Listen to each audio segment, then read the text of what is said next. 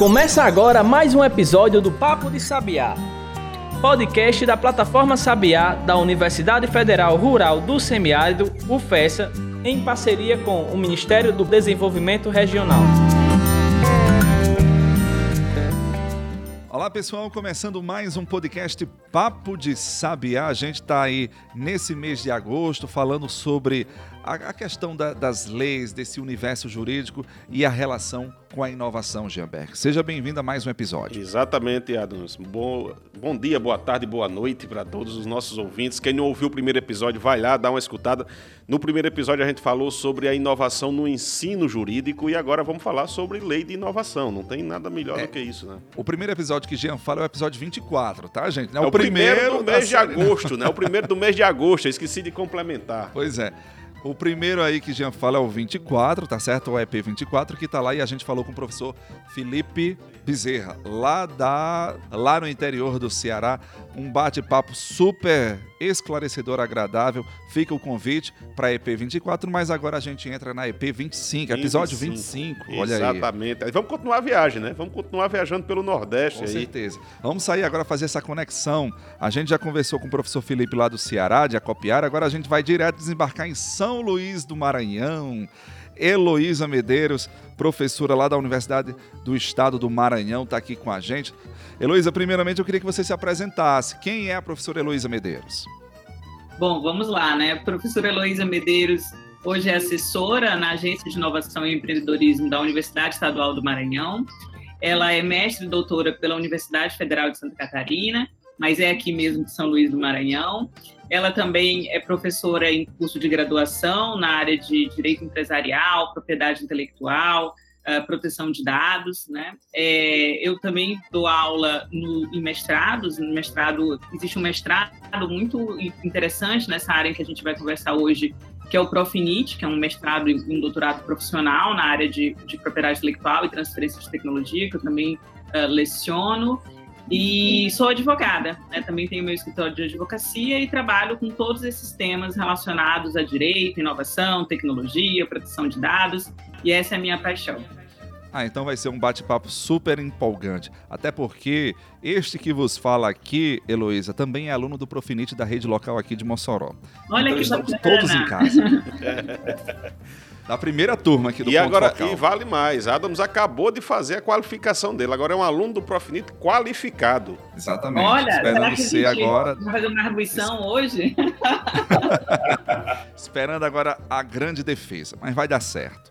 Que legal. Exatamente, é, Luiz. E a gente vem, vai conversar um pouco sobre essas oportunidades que a lei de inovação proporcionou para as universidades e o que é que as universidades têm para aproveitar, como elas podem aproveitar. Você vai estar como assessora na agência de inovação e eu queria que começar perguntando qual a importância e o que faz a agência de inovação dentro de uma universidade para esclarecer o nosso público em geral sobre essa importância de, da universidade ter agência e qual o papel dela.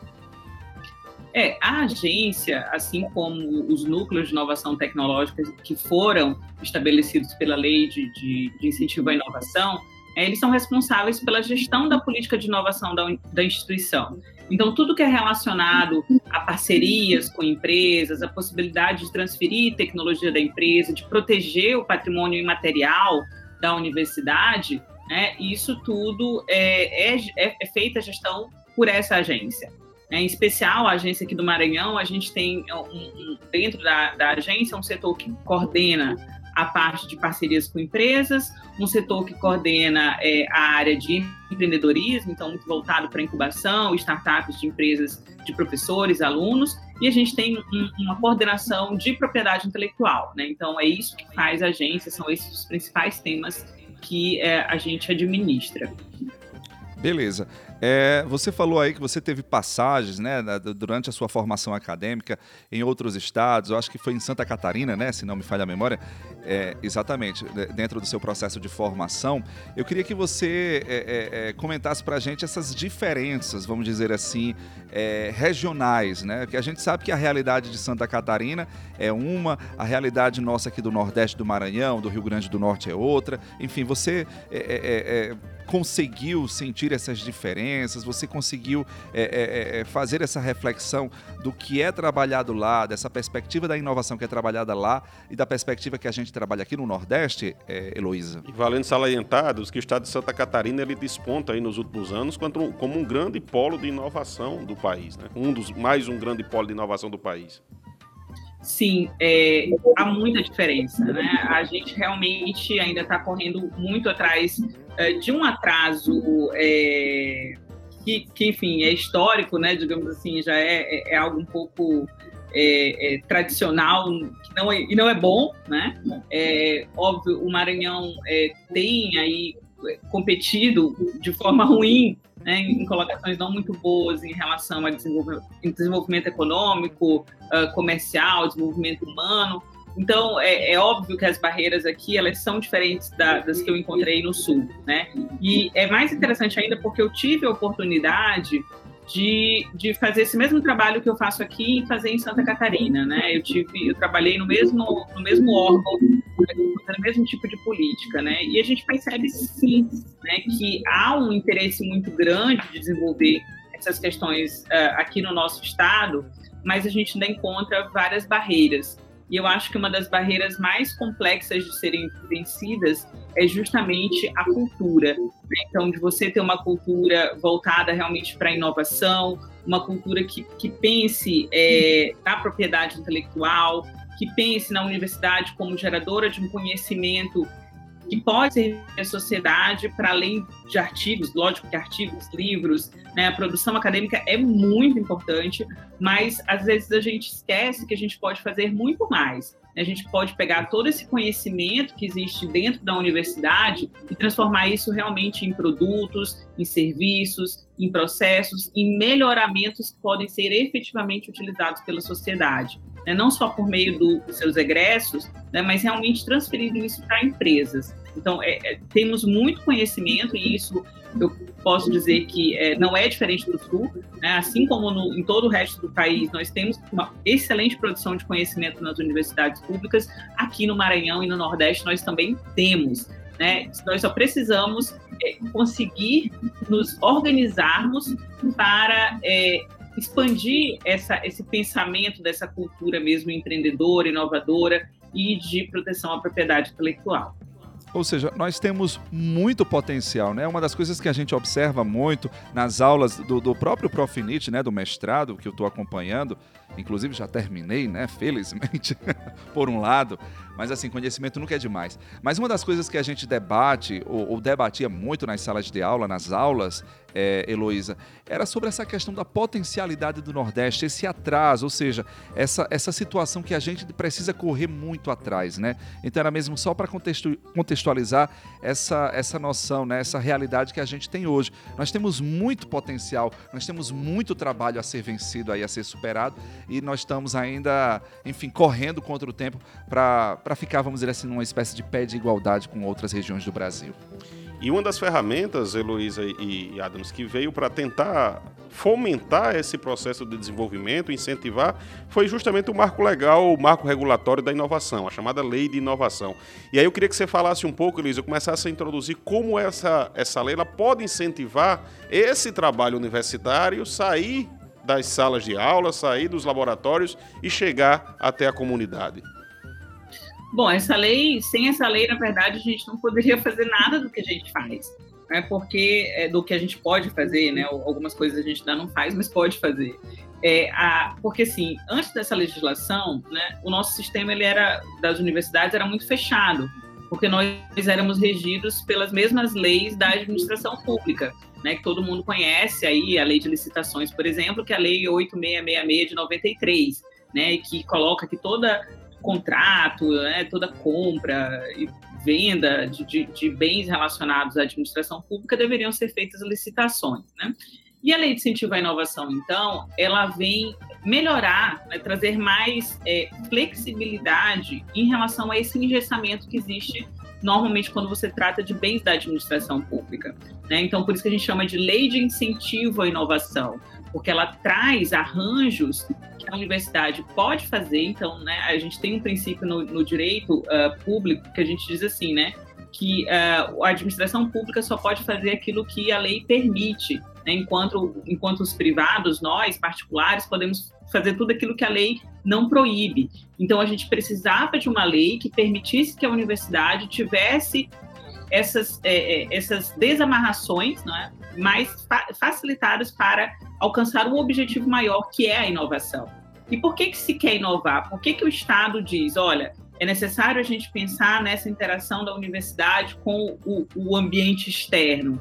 Porque a inovação ela é fundamental para que a gente tenha o desenvolvimento econômico, o desenvolvimento tecnológico e alcance a tão sonhada autonomia tecnológica do nosso país. Que a gente sabe que é uma questão até de soberania nacional, né? Uma questão então que envolve realmente valores muito caros para nós como, como brasileiros. Bom, a gente está ouvindo aqui a professora Heloísa Medeiros. Vamos dar uma pequena pausa, daqui a pouco a gente volta. Pensou em vitrine tecnológica? Acesse plataformasabiá.com. Quer ficar por dentro de editais de inovação e empreendedorismo? É plataformasabiá.com. Agora, se você quer saber de cursos de capacitação, o endereço é plataformasapiá.com. Para o pesquisador, gestor e empreendedor moderno, o caminho é um só: plataformasabiá.com. Acesse agora mesmo e baixe nosso aplicativo.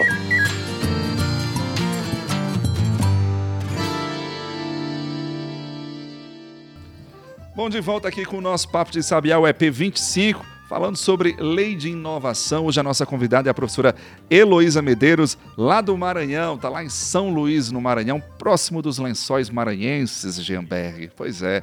Então, hoje o nosso papo é sobre lei de inovação. A professora está falando aqui hoje sobre lei de inovação, né? Um dia a gente chega lá para dar uma, uma visitada, dar uma turistada legal lá no Maranhão, né? Mas enquanto isso, Estamos falando aqui sobre lei de inovação, sobre essa perspectiva aí da, desse marco legal e também com as oportunidades, as oportunidades para as universidades.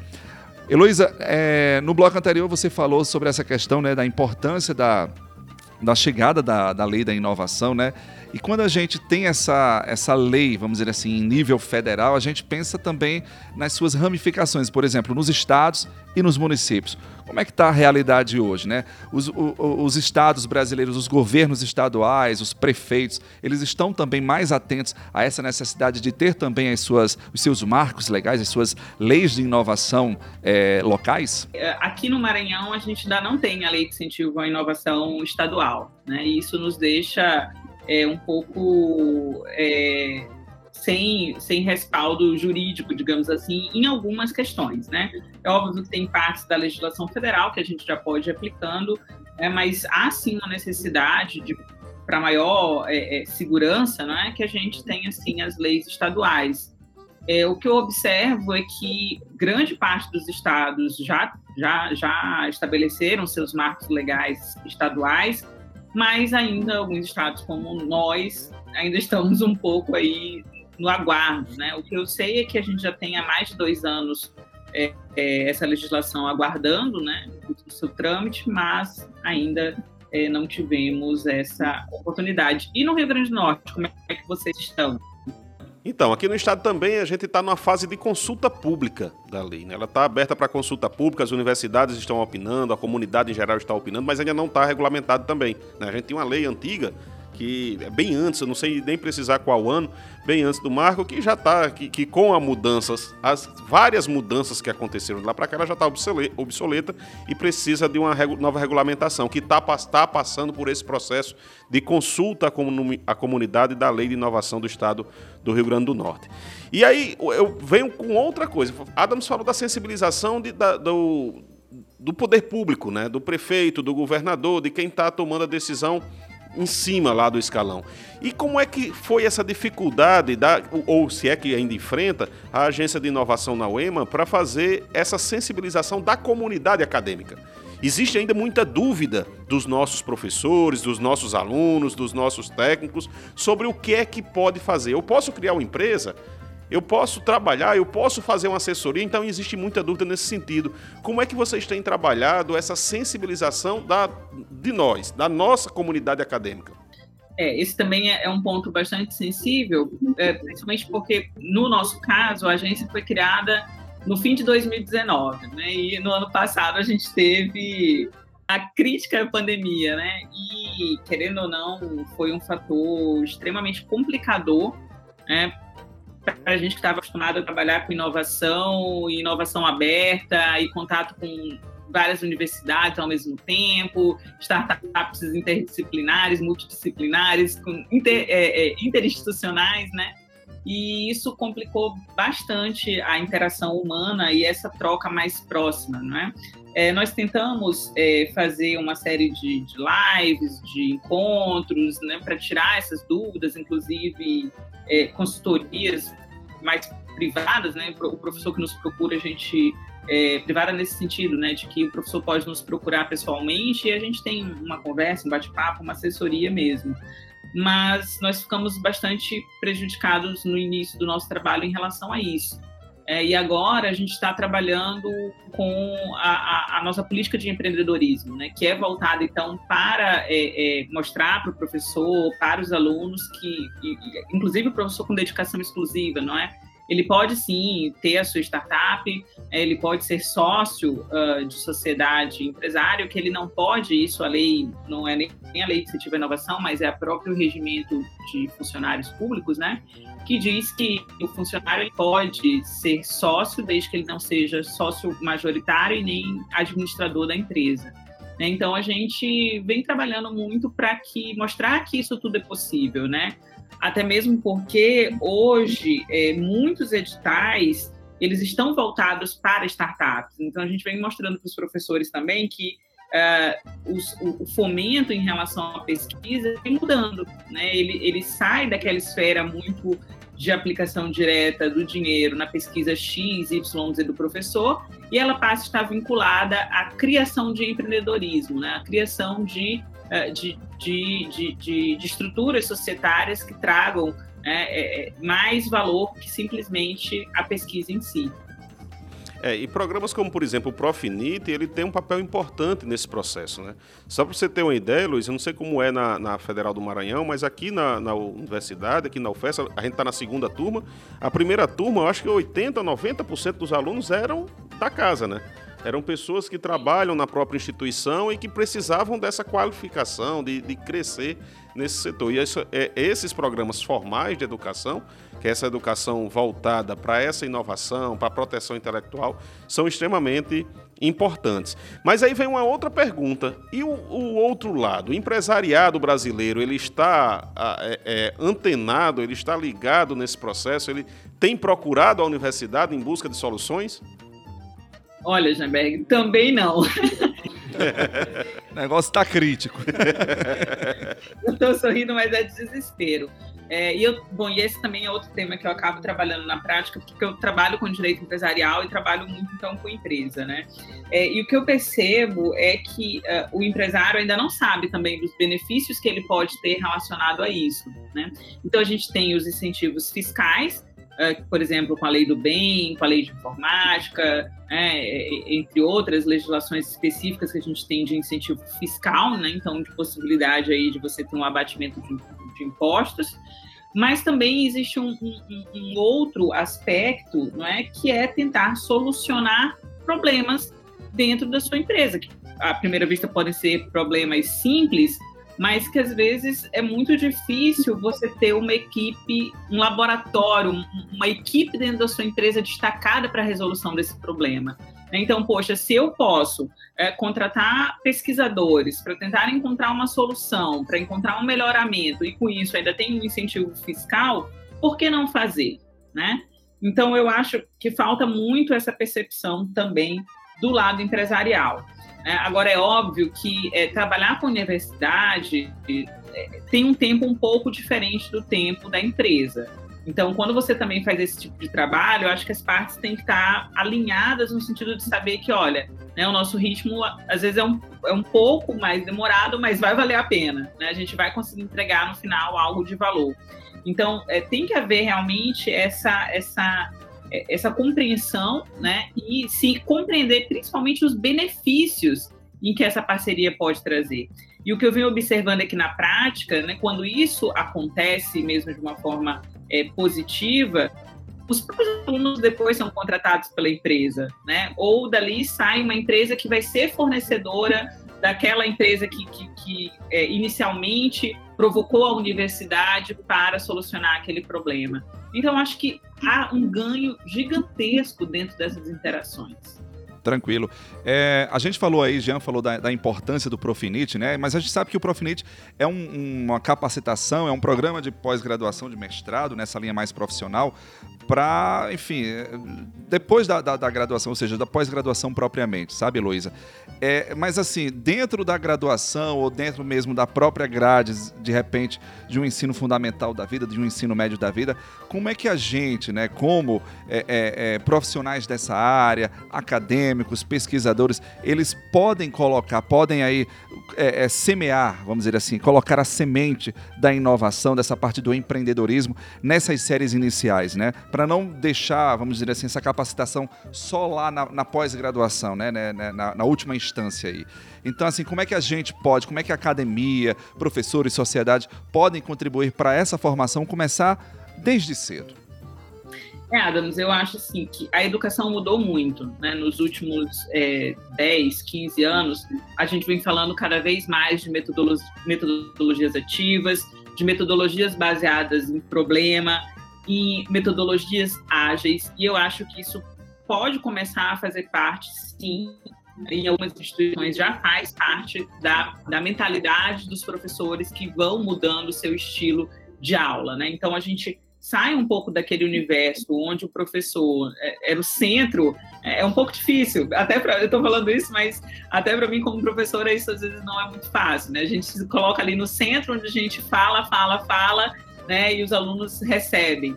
E a gente percebe que a educação vem mudando muito nesse sentido, onde a gente vem trazendo para o aluno e falando assim, olha, nós temos um problema na sociedade o problema é esse, resolvam, né? Então, assim, é, é, essa possibilidade, essa criação de habilidade para a resolução de problemas, de dores, como é a linguagem que se utiliza nesse mundo é, do empreendedorismo, né? É, eu acho que é uma forma muito interessante de se verificar, de se passar né, uma cultura é, mais resolutiva e, e menos apenas é, acadêmica, né, digamos assim e trazer para a realidade desses alunos, né, desses problemas, questões relacionadas a esse universo. Então, a, a, gente sempre reclama, né, que a gente nunca viu financeiro, a gente nunca viu doméstico, né, questões domésticas, a gente nunca viu direito, mas a gente fala assim, ah, seria bacana se os alunos saíssem, né, da, da, da escola e soubessem minimamente suas noções como cidadão, né, o que, que ele deve, não deve, quais são os seus direitos, não é?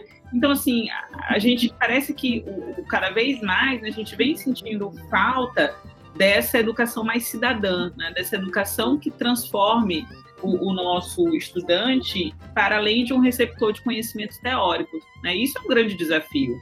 Aqui no Maranhão, a gente tem um, programa do governo que eu acho muito interessante, que eles chamam de maratoninha maker, né? Onde então os alunos têm acesso, primeiros passos é, relacionados à robótica. Então eles recebem kits é, é, de, de para construir seus robôs, né? E, e recebem toda a mentoria para a construção do seu do seu robozinho, né? E eu acho fantástico. E a gente tem que começar a pensar nisso. Por exemplo, se a gente começar também, a, se a gente, é, é, se nós nos percebermos como os, cidadãos algorítmicos, né, cada vez mais a gente vai querer entender sobre programação de computador. Eu não quero estar totalmente entregue, né, totalmente alheio ao que o programa de computador faz, porque eu não entendo minimamente de uma linguagem, né, que é como eu posso aprender né, alguns, algumas questões básicas relacionadas a isso. Então, nós estamos mudando como sociedade, essa sociedade informacional, e também nós estamos tendo, como cidadãos, ter novos, novas habilidades, né, novas competências. É, eu vou fazer aqui uma pergunta meio que provocadora, sabe, Jean e Heloísa? É, a gente está falando sobre lei de inovação, né? Mas eu queria saber, Heloísa, a, a, a, gente sabe, né? Dentro desse perfil, a lei de, da, da inovação é algo novo, recente. Mas a lei de inovação, ela está inovadora, ela é inovadora ou já precisa de ajustes? Olha, ela é inovadora sim. né, é, ela traz, principalmente com essa reforma que nós tivemos em 2016 e 2018, ela possibilitou mais ainda né, as interações entre universidade e empresa. Né? Agora, é, o que eu, pelo menos aqui é a realidade do Maranhão, né? Nós já temos dificuldades de implementar o que já existe, né? Então, é, eu acredito que não seja um problema de legislação. Né? A legislação nós temos, e a legislação nos permite um mar de, de possibilidades. E mesmo assim, nós não estamos conseguindo utilizá-las na sua plenitude, né? Então, o que, que realmente falta? Na minha opinião, não é mais leis, não é, não é a modificação dessa legislação aqui, diante do que já foi modificado, porque realmente essa última modificação foi muito boa, né, que vai fazer com que o nosso, o, o, a nossa questão de inovação realmente ganhe outro, outra velocidade, digamos assim. Verdade. Um, outra coisa que tem um papel importante nesse incentivo, além da lei, é a nova forma de financiar, como você falou, a pesquisa ligada ao empreendedorismo. Aí tem os editais Centelha da vida, tem os editais de startup, que agora, por exemplo, enquanto a gente está gravando esse programa, na data que a gente grava esse programa, o Banco do Nordeste está com, com um, um, um, edital voltado para startups, para empresas, né?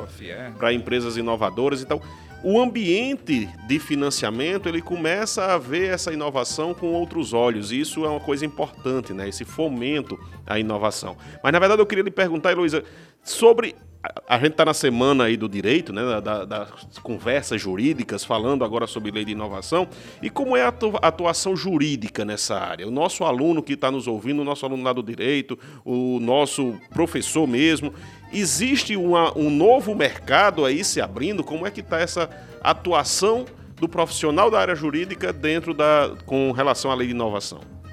É, em relação à lei de, de inovação, ela ainda é um pouco fechada, né? É, apesar de que a gente ainda precisa de mais pessoas especializadas nesse tema, isso é óbvio, né? Mas a, a grande questão é que, um, é a própria estrutura das universidades, né? Então, toda universidade tem uma procuradoria né, jurídica, tem a assessoria jurídica da universidade, e não é toda a agência, não é todo o núcleo que, que tem uma assessoria jurídica é, é, própria sobre esse tema, né? É, e há um problema que eu também acredito que é o problema de todas as universidades, que é de contratação de profissionais é, é, nessa, nessa área, né? Então, a, de, e, e, do ponto de vista mesmo de contratação de pessoas, porque normalmente você tem concurso público né, para que você ingresse no corpo técnico e administrativo da instituição. Né? Então, muitas das vezes a universidade tem que fazer arranjos é, por meio de bolsas ou por meio de, de enfim, são vários os arranjos que a universidade tem para contratar advogado para ficar nessa posição. É, e nem sempre é uma coisa muito simples. Então, é, não é assim um mercado tão fácil para o advogado chegar e falar assim, ah, eu quero advogar em tal universidade, né? Ou ele vai por meio de concurso, ou ele tem uma contratação especial como por meio de um projeto, como eu falei, né, por meio de bolsa. Tranquilo, então. Bom, Heloísa, a gente está chegando aqui ao final do nosso episódio, né? O nosso EP25. Eu queria agradecer muito a sua participação, disponibilidade, né? Nessa conexão que a gente está fazendo aqui entre o Rio Grande do Norte e o Maranhão. Um prazer. Eu espero que em breve a gente possa ou se encontrar pessoalmente, ou eu vou a Mossoró, ou você venha a São Luís, não é? Ou que a gente tenha outro bate-papo tão bom quanto esse aqui que a gente teve hoje. Com certeza. Jean, obrigado. Vamos embora, né? Vamos lá. Muito obrigado, Luiz. Excelente bate-papo. Tem muita coisa para falar. E, assim, a gente acaba, inclusive, fazendo meio que, um, que um, uma discussão em grupo sobre as necessidades, as dificuldades que a gente tem em cada universidade. E essa sinergia que você falou a Sabiá tem esse foco de tentar fazer essa sinergia, fazer as universidades caminharem juntos e principalmente que a comunidade perceba a importância que a universidade tem no seu contexto, que vai muito além, muito além mesmo da formação de, de profissionais.